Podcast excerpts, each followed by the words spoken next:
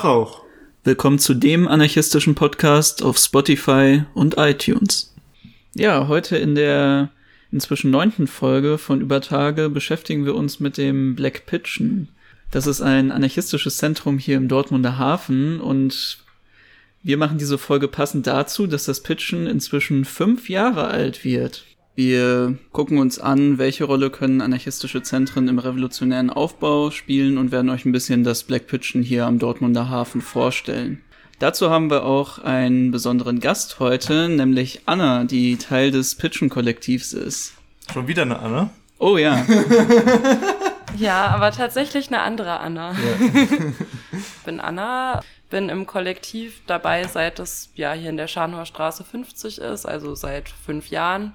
Äh, springe ansonsten so in allen möglichen Kontexten, meist anarchistisch irgendwie rum. Und genau, danke für die Einladung zu der Sendung. Auch, äh, ja, wenn ich teilweise so ein bisschen Kritik Richtung Mackrigkeit habe, aber das ist heute kein Thema. ähm, genau, können wir gerne irgendwie gerade erstmal über ja, anarchistische Zentren und das Black Pitchen reden. Ja, wir dachten uns, wir machen zur Einordnung am Anfang nochmal, was ist überhaupt, was wir überhaupt meinen, wenn wir über anarchistische Zentren reden. Also es gibt ja eine ganze Menge verschiedene Arten von linken Zentren, also autonome Zentren bzw. Jugendzentren, linke Jugendzentren, undogmatische Nachbarschaftsräume oder auch Nachbarschaftsräume von eher autoritär-kommunistischen Gruppen. Gewerkschaftslokale, Naturfreunde, Falken, Kneipen, Projektwerkstätten, Wohn- und Kommuneprojekten und so weiter. Und was genau zeichnet eigentlich ein explizit anarchistisches Zentrum aus? Vielleicht kannst du erstmal was dazu sagen, was das für dich auszeichnet.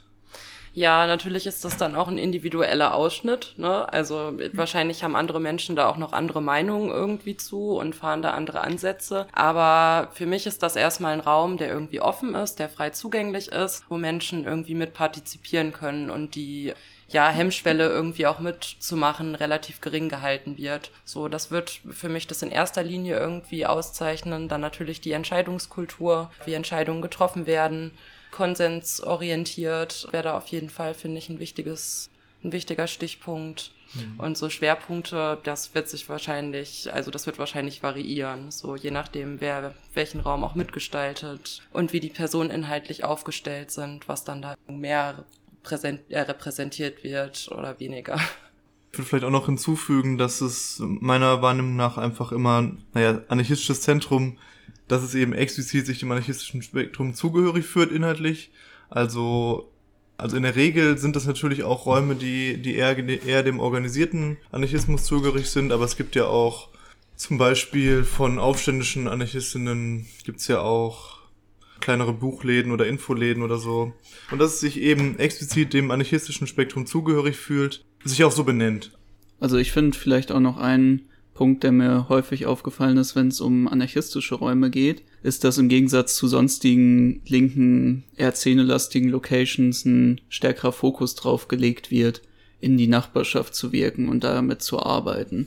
Dass es sich eben nicht nur um eine Bespaßung der eigenen Gruppe dreht. Natürlich ist das nicht zwangsläufig irgendwie bei allen Räumen so gegeben, aber zumindest war das meine Wahrnehmung. Man versucht auch über die eigene Bubble hinaus zu wirken. Das würde ich tatsächlich auch irgendwie unterstreichen. Also beides, was ihr irgendwie gesagt habt. So, das, was Marian gerade gesagt hat, da bin ich jetzt nicht drauf eingegangen, weil anarchistisch da ja eigentlich schon irgendwie hm. sowohl beim Black Pigeon als auch vielleicht dann bei anderen Zentren irgendwie sowieso mit drin steht. Aber ja, doch. Kann ich nur unterstützen, eure Aussagen. Okay, wir haben jetzt hier gerade nochmal den Kühlschrank ausgeschaltet. Dann sind jetzt eventuell weniger Störgeräusche in eurer Aufnahme. Ja, und dann würden wir jetzt eigentlich direkt durchstarten. Und zwar mit der ersten gro äh, großen Frage, mit der wir uns jetzt beschäftigen wollen. Welche Rolle spielen anarchistische Zentren im revolutionären Aufbauprozess? Und da haben wir uns als erstes den Punkt Raum für Ideen einer anderen Gesellschaft im Kleinen nach außen und innen ausleben zum einen irgendwie einen Raum zum Experimentieren zu haben, zum anderen irgendwie einen Ort zur Vernetzung, wo halt verschiedene AkteurInnen irgendwie zusammenkommen können und äh, sich austauschen können, das als Infrastruktur benutzen können. Ich hatte das auch äh, in einem anderen Kontext schon mal gesagt, so als, als Mikro-Utopie im Prinzip.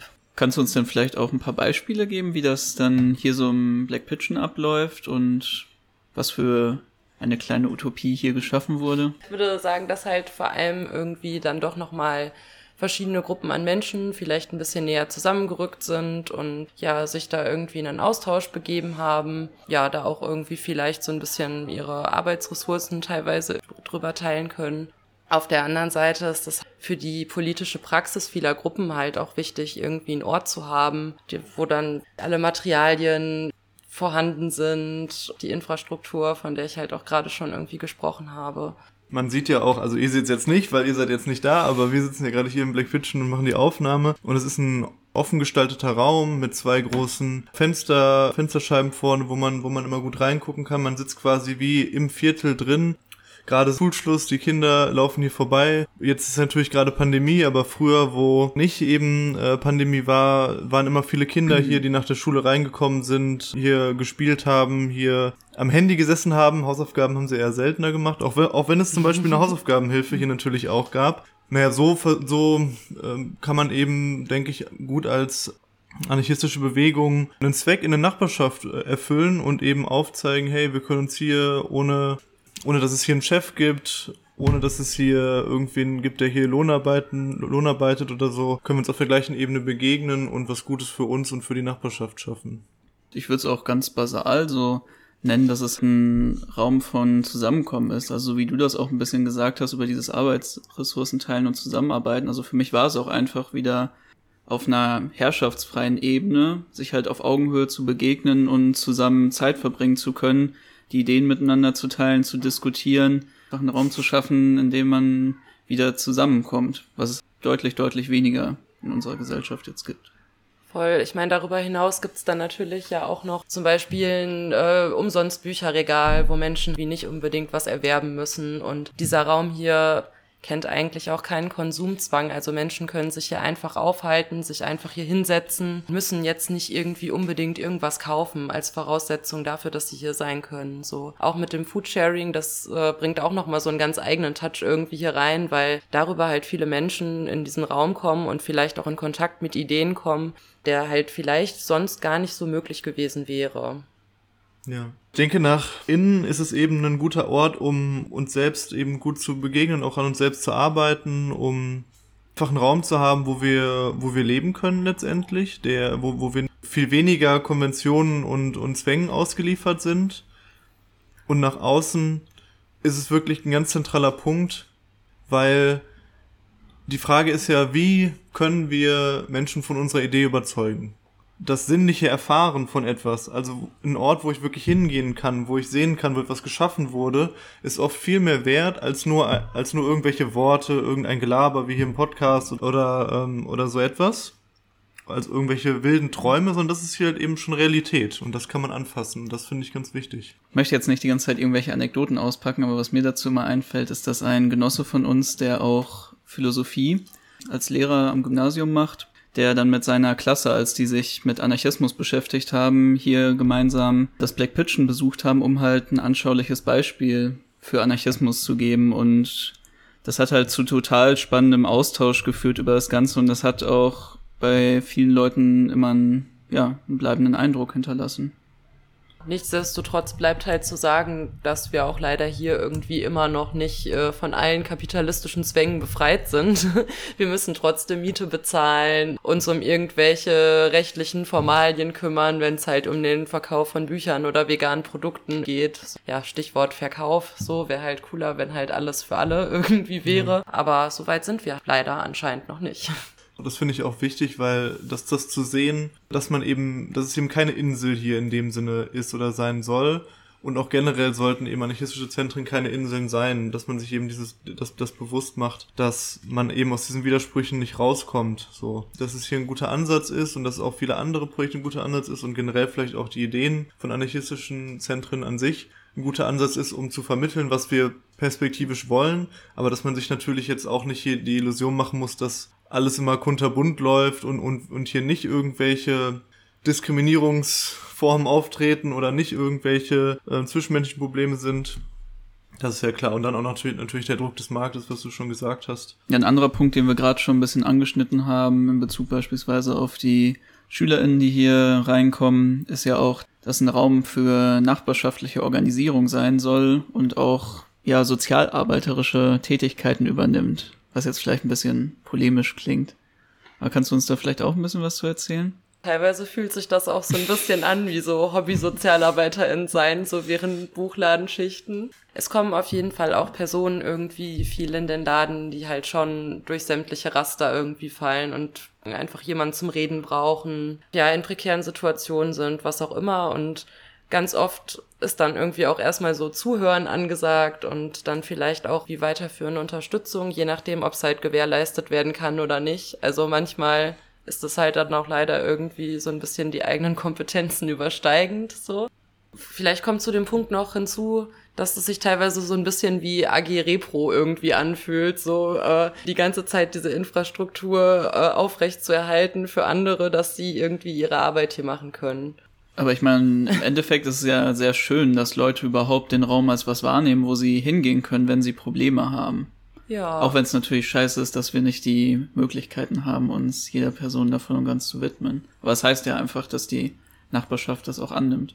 Ja, auf jeden Fall. Also ich würde das auch gar nicht als negativ sehen, sondern eigentlich durchweg als positiv werten.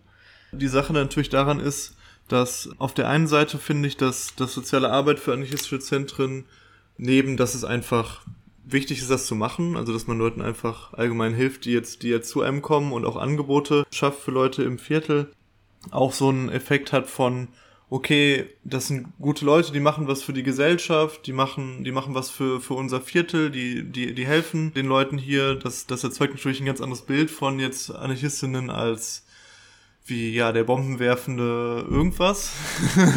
oder, oder, der, oder der Black Block oder so. Aber andererseits ist es natürlich auch ein Problem, weil eigentlich geht es ja nicht um soziale Arbeit in dem Sinne, sondern es geht ja um gegenseitige Hilfe. Dass man sich gegenseitig unterstützt und das ist schon eine ganz andere Aufgabe dann oft, das zu gewährleisten.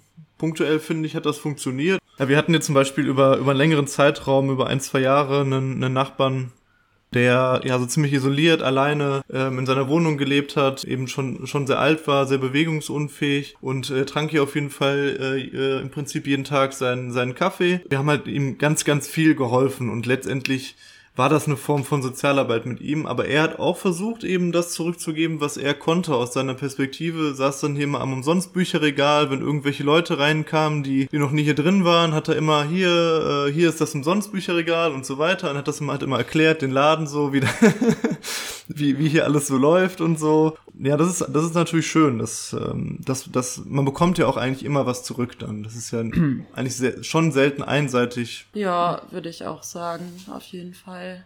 Wobei man natürlich auch aufpassen muss, dass man sich nicht vollends da drin verliert. Weil das ist auch was, was ich hier ein bisschen selber dann auch mitbekommen habe. Und ich glaube, bei dir wird es dann wahrscheinlich noch deutlich heftiger gewesen sein, dass man wirklich einfach genug Leute hat, die wirklich extrem viel Hilfe brauchen, die überall anders gescheitert sind und dann hier hinkommen und dass man sich sehr einfach darin verlieren kann, sich nur noch mit diesen sozialarbeiterischen Tätigkeiten zu beschäftigen und am Ende des Tages bleibt das ja in der Gesellschaft, in der wir leben, auch irgendwo ein Tropfen auf einen heißen Stein und wir sollten eher versuchen, wirklich unsere, einen großen Teil unserer Kraft darauf anzuwenden, dafür zu sorgen, dass diese Verhältnisse überhaupt nicht mehr ermöglichen, dass Leute in solche prekären Lagen kommen. Ja, genau, das ist aber das, was ich vorhin irgendwie auch schon ja angesprochen hatte mit dem, dass das natürlich dann auch irgendwie Grenzen kennt und Personen dann nicht immer irgendwie dazu in der Lage sind, angemessene Hilfe irgendwie zu leisten, so. Und ja, dass das immer ganz klar mitgedacht werden muss, auch gerade, weil das irgendwie einen Einfluss äh, darauf irgendwie haben kann, ob die, ob dann irgendwie noch eine Beziehung auf Augenhöhe ist oder ob man dann irgendwann ganz klar irgendwie da drüber steht und das ist ja auch nicht unbedingt die Stellung, die Mensch irgendwie vielleicht haben möchte, so besonders aus äh, anarchistischer Sichtweise. Deswegen finde ich auch immer wichtig, dass man wirklich versucht, einen, einen Fokus zu legen auf eben auch die Organisierung der Leute auch im Viertel letztendlich. Das ist wirklich schwer. Also das ist natürlich ein, ein, wichtiger Anspruch, dass man sagt, das ist einfach ein, ein Weg, sag ich mal, aus dieser Sozialarbeit auszubrechen, wenn die Leute in selbstverwaltete Strukturen agieren und selber eben gucken, okay, ich gehe nicht nur zur Sozialberatung und höre mir da an, wie kann ich vielleicht was gegen Jobcenter, irgendwie, wie, wie, was kann ich da rechtlich machen, sondern ich organisiere mich zusammen mit meinen NachbarInnen und wir gehen zusammen schon zum Jobcenter. Wir organisieren vielleicht auch öffentlichkeitswirksame Sachen, um auf unsere Situation aufmerksam zu machen. Und das ist eine ganz schwere Aufgabe und ich glaube daran, das ist auch im Black Pitchen punktuell gelungen und es wird vielleicht auch andere Projekte geben, aber da würde ich schon sagen, da gab es auch im Black Pitchen so, so einen wirklich einen, äh, da war noch viel Luft nach oben, sag ich mal. Auch selbstkritisch gesagt, hier muss ich, denke ich, auch ähm, für die Zukunft, wenn, wenn, sage ich mal, anarchistische Zentren einen ganz zentralen Punkt in einem revolutionären Wandel spielen sollen, daran müssen sich auch Zentren messen lassen, wie sie es letztendlich schaffen, die Selbstorganisation der, der Menschen zu fördern. Kann man ja auch eigentlich ganz gut überleiten zu unserem letzten Punkt, nämlich dass der Raum auch ein Raum ist für den Aufbau von revolutionären Strukturen und für soziale Bewegungen, was natürlich zwangsläufig dann selbstorganisierte Strukturen bedeutet. Der Vernetzungsaspekt, wir hatten ihn ja jetzt auch diverse Male und das äh, Zusammenarbeiten von verschiedenen Strukturen, so was da auf jeden Fall eine große Rolle spielt. Ja, hier in den Räumlichkeiten treffen sich ja auch verschiedenste Initiativen, auch total unterschiedlich. Also keine Ahnung von der Hafeninitiative, die jetzt ja auch irgendwie hier so Hafenviertel Politik gegen Gentrifizierung macht, bis hin zu demnächst trifft sich hier wahrscheinlich irgendwie ein Seniorinnenbeirat. Also auch vielleicht ein ganz interessanter Austausch. Ja, nebenbei gibt's dann irgendwie noch anarchistische Gruppe und äh, andere vielleicht auch eher radikale Gruppen, den Raum für eigene Inhalte irgendwie nutzen. Ich denke, das ist halt irgendwie ein guter Punkt, das irgendwie alles so ein bisschen zusammenzudenken, zusammenzuführen. Ich würde auch gar nicht unterschätzen, wie groß, also es gibt ja zum Beispiel auch in Dortmund gibt es bestimmt zehn Räume oder so mittlerweile, die aus einer alternativen Richtung, aus einer linken oder aus einer radikalen linken kommen. Aber das Backpitchen ist der einzige Raum, der wirklich offensiv sagt, so, wir sind eine revolutionäre Struktur letztendlich. Wir sind Anarchistinnen, wir wollen die Gesellschaft grundsätzlich verändern. Und ich finde, das macht einen sehr großen Unterschied, letztendlich auch von den, von den Effekten, die dadurch erzeugt werden. Also nur mal als Beispiel, hier hat sich zeitlang die äh, Gruppe von Aufstehen, die, die, Nord die Nordstadtgruppe von Aufstehen getroffen. Aufstehen ist ja diese, weiß nicht, ob ihr euch noch daran erinnert, aber das war so eine, ja.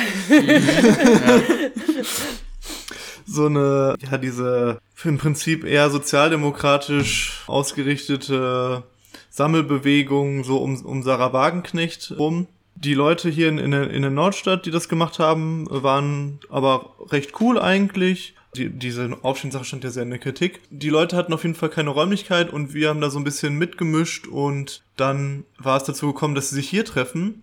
Auch wenn jetzt gar nicht so ultimativ viel letztendlich daraus entstanden ist, haben alle diese Leute, die, die jetzt wirklich wichtig Teil dieser Gruppe waren, haben wirklich so eine Einstellung dadurch gewonnen.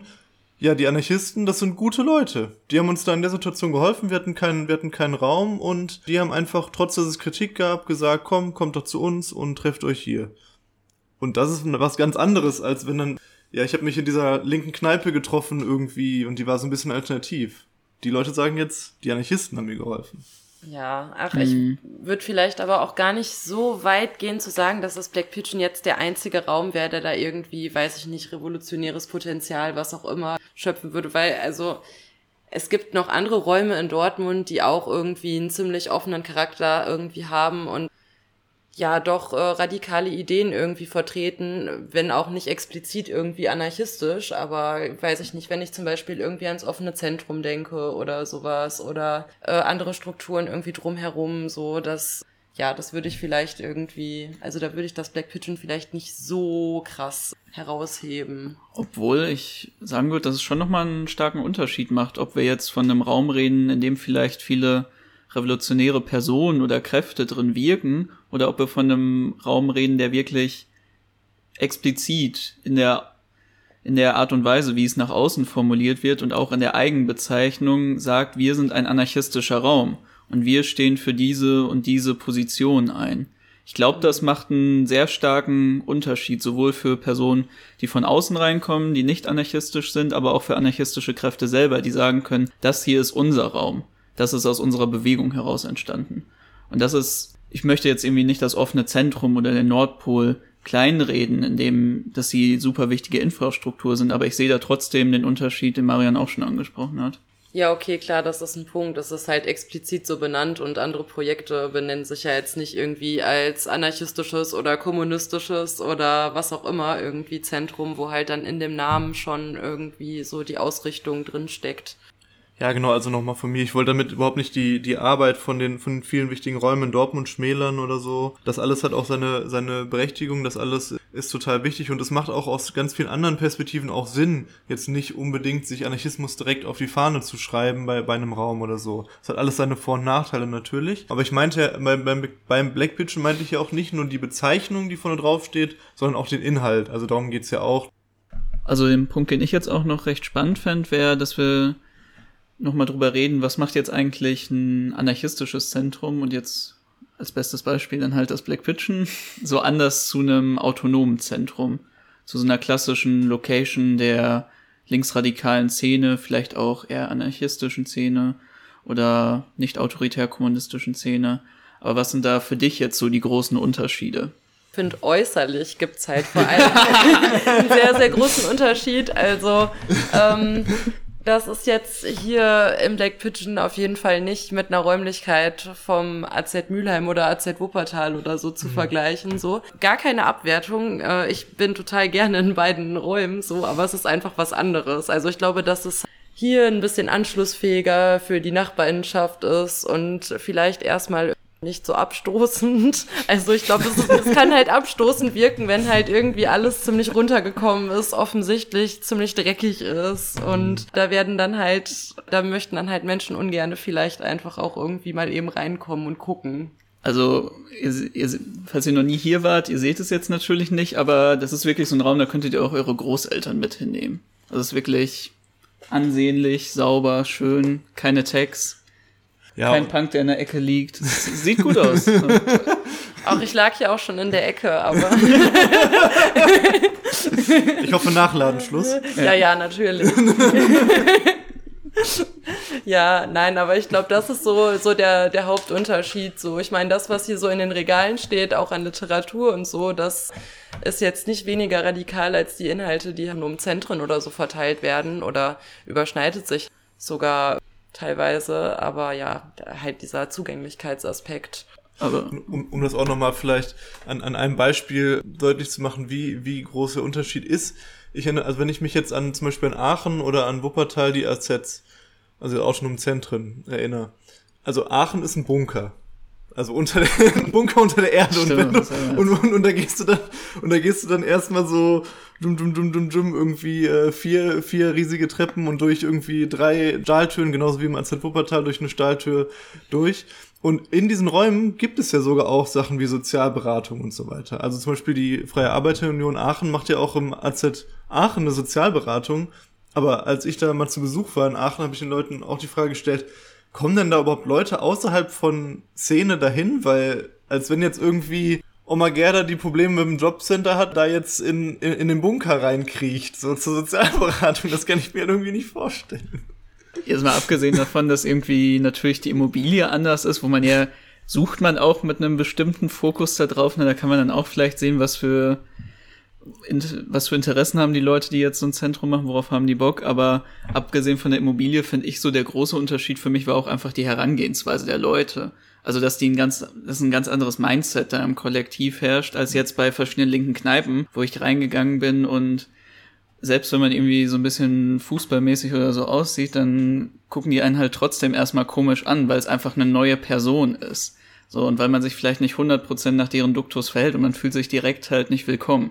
Hier kannst du halt reinkommen und man ist direkt offen, weil man auch Bock hat, in die Nachbarschaft zu wirken. Das Kollektiv an sich ist jetzt auch nicht äh, so, dass irgendwie alle Adidas Jogginganzüge irgendwie anhaben und äh, den gleichen Kleidungsstil haben und irgendwie so Szene-Code-Style-mäßig mhm. irgendwie alle unterwegs sind. Ist halt auch irgendwie schon eine bunte Mischung an Leuten. Also sowohl die Menschen im Kollektiv als auch die Menschen, die sich in den verschiedenen Zusammenhängen irgendwie bewegen und dann halt irgendwie hier reinkommen so. Und das ist definitiv auch ein Anspruch, halt irgendwie so, so eine gewisse Offenheit da irgendwie auch zu haben und erstmal keinen verurteilenden Blick, wenn jemand jetzt irgendwie nicht so den. Was ja. kommst du in unser Zentrum?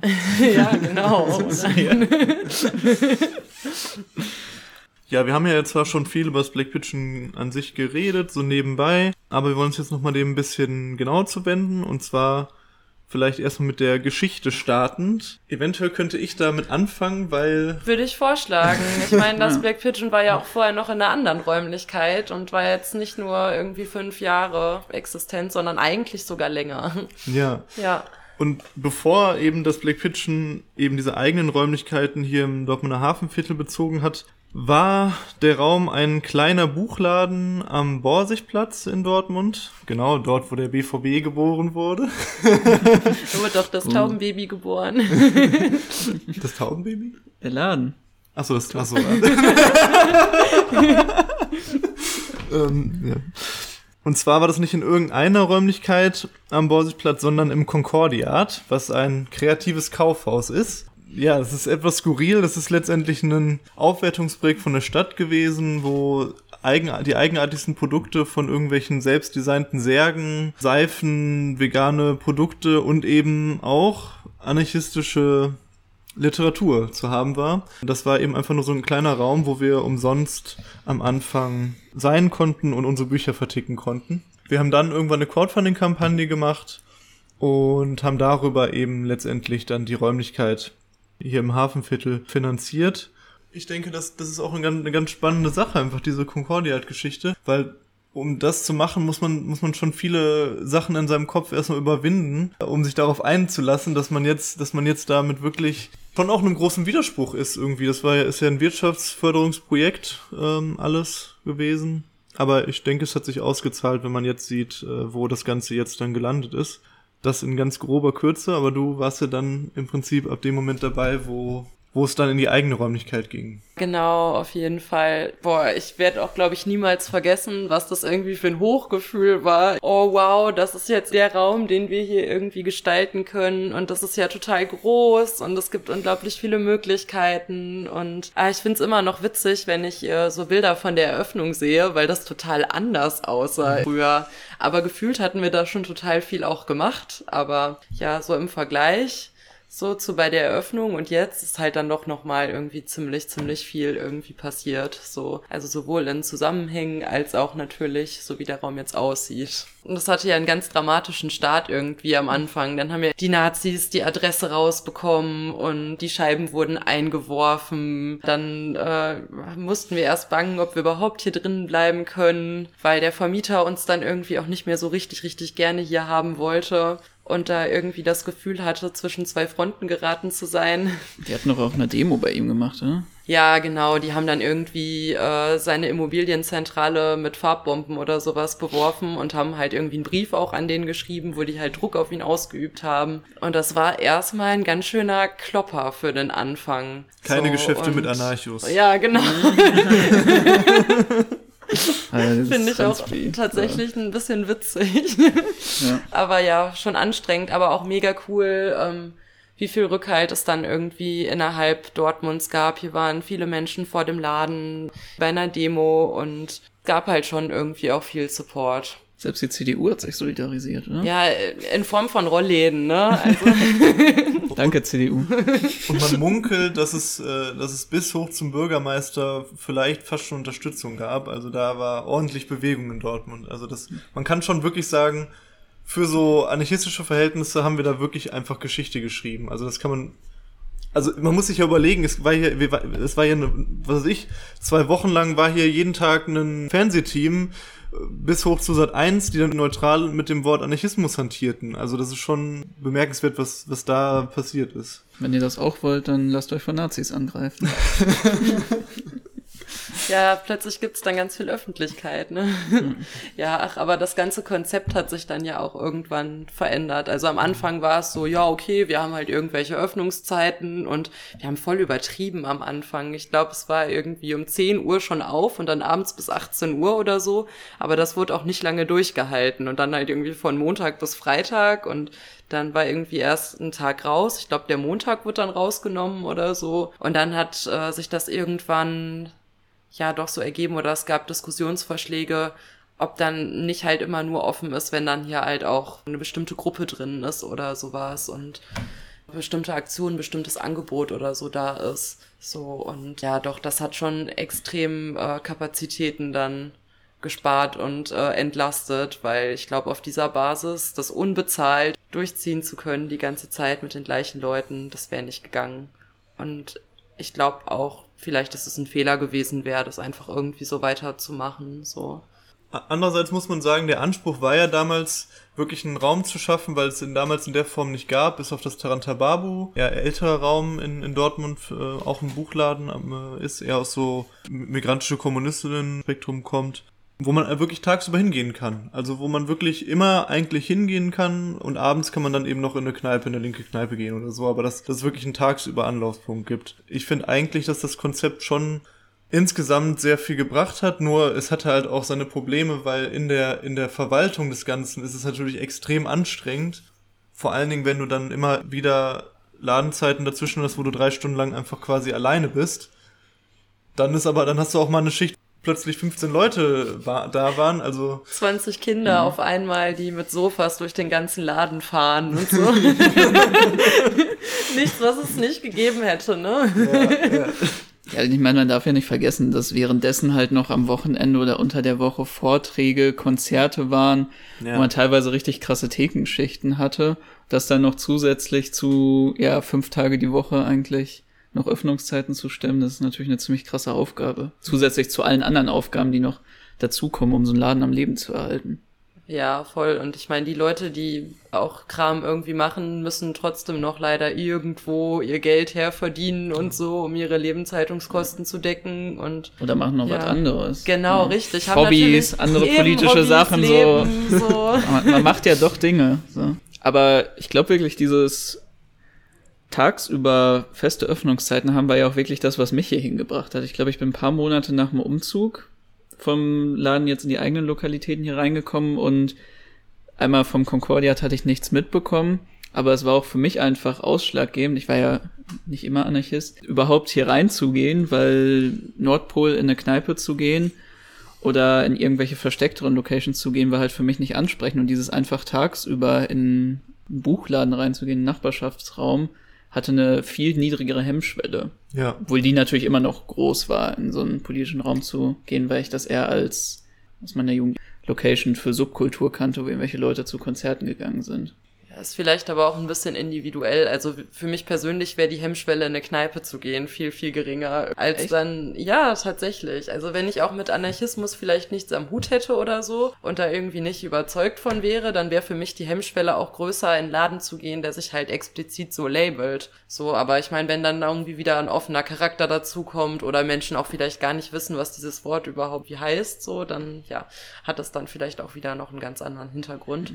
Mhm. Aber ja, würde ich, glaube ich, individuell sehen.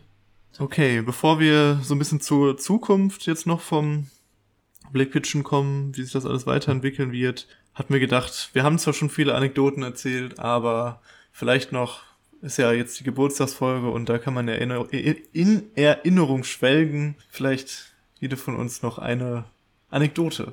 Also ich finde das teilweise ein bisschen schwer, darüber zu reden, weil ich manchmal das Gefühl habe, dass das dann auch Menschen irgendwie abwerten könnte. Aber ich musste gerade auch an so eine Geschichte denken, wo halt eine Person, die öfter zum Foodsharing kommt, irgendwie ihren Trolley hier, weiß ich nicht, wie viele Tage im Laden hat stehen lassen und am Ende da irgendwelche Schnecken drin waren und irgend so ein Barbie-Mobil oder so. Und die, die dann, Oma mit Hut? Und die dann vom Kollektiv ja. irgendwie 20 Euro dafür haben wollte und so. Und dann wurde sich hier auch, also dann war auch noch hier Hendrik, unser Fotokünstler, äh, der hinten ist irgendwie damit involviert und die beiden haben wild diskutiert und dann waren noch andere Personen damit am Start und ich dachte mir auch so, okay, krass, also bin ich gerade hier wirklich in diesem Laden? Also ich kann es gar nicht fassen. Dann halt so, so Sachen, die passieren halt einfach zwischendurch. Das ist auch eine sehr, sehr, sehr nice Sache gewesen. Zu, noch vor der Öffnung, als wir diesen Nazi-Stress hier im Laden hatten, ähm, es gibt hier eine baptistische Gemeinde in, in der Nähe und die kamen einfach hier mal hin, klingelten und fragten, ob sie für uns beten könnten. Ich war jetzt selber nicht dabei, aber ein, ein Genosse ähm, hatte mir das eben erzählt und er meinte, ja klar, kommt einfach rein. Kamen die eben rein, fielen auf die Knie und, und falteten die Hände und sagten, ah, lieber Gott, mögen die Nazis weichen und möge dieses, dieses tolle Ladenlokal weiter bestehen und äh, so weiter. Aber haben, wurde uns nicht mal auch irgendwann eine Broschüre zugeschickt mit vom Anarchisten zum Christen? Ja, auch sowas gab's. Ja. sowas gab's?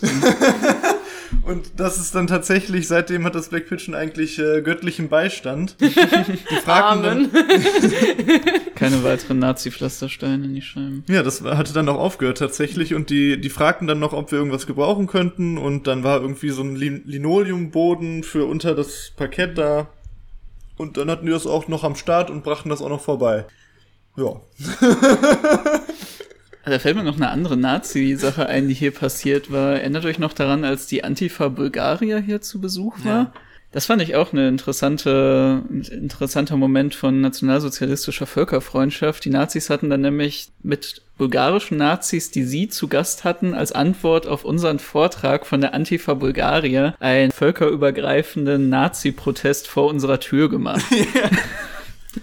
Das war echt cool, weil gleichzeitig waren dann hier viele internationale Gäste halt eben aus Bulgarien zu Gast und ähm, ja, das hatte eine sehr interessante Dynamik und das war auch das einzige Mal, dass ich bis jetzt bei einem Nazi-Protest schwarz-weiß-rote Fahnen neben Bulgarien fahren gesehen hatte. Ja, nur dass die Nazis irgendwie 30 waren und, und dann hier waren irgendwie 300 um, Ja. um den Laden herum. Aber mir fällt auch gerade noch was ein, was ich glaube ich gern erzählen würde. Das war auch ein ganz komischer Moment, der dann aber irgendwie ziemlich cool wurde. Und zwar, ich weiß gar nicht mehr genau, was das war. Ich glaube, das war Hafenspaziergang oder so. Und auf einmal hielt hier irgendwie so ein Bus und da stiegen mega viele Leute aus. Und dann kamen irgendwie so TouristInnen irgendwie hier rein. Ich dachte erst, okay, was ist hier los? Was geht gerade ab? Und dann war da irgendwie so ein älterer Mann und der hatte ein total großes Interesse an so einem T-Shirt, wo irgendwie drauf stand, Knutschen ist wichtiger als Deutschland. So. Und ich habe mich da in meinen eigenen Vorurteilen auch so ein bisschen irgendwie ertappt. So und dachte, ja, okay, klar, warum sollte der das vielleicht irgendwie nicht kaufen? Aber war auf jeden Fall schon irgendwie interessant so. Und die Reaktion auf diesen Raum, die ging auch sehr auseinander. Also der Mensch war total begeistert, der dieses T-Shirt gekauft hat. Äh, andere waren halt wiederum so, oh je, äh, komme ich jetzt in die Hölle, wenn ich hier drin bin? so von der Ausstrahlung her. bei so vielen, bei so vielen schönen Rückblick. Wie geht's denn weiter mit dem Black Pigeon? Wie ist die, wie ist die Zukunft des Ladens? Ja, erstmal Corona überstehen, ne? Also, ich meine, das macht sich auch halt bemerkbar, ne, dass das hier gerade irgendwie schon seit einem Jahr nicht mehr so läuft, wie es eigentlich so das Konzept ist. So, wir haben irgendwie nur noch, wenn wir geöffnet haben, als Laden geöffnet und nicht mehr irgendwie gerade als Verweilort. Das ist halt schwierig. Also ist halt vor allem irgendwie schwierig, was irgendwie Deckung von Kosten und sowas anbelangt. Ja, mal gucken. Also, wir müssen erstmal schauen, wie wir da irgendwie durchkommen. Dies ist der Moment, um Geld zu spenden.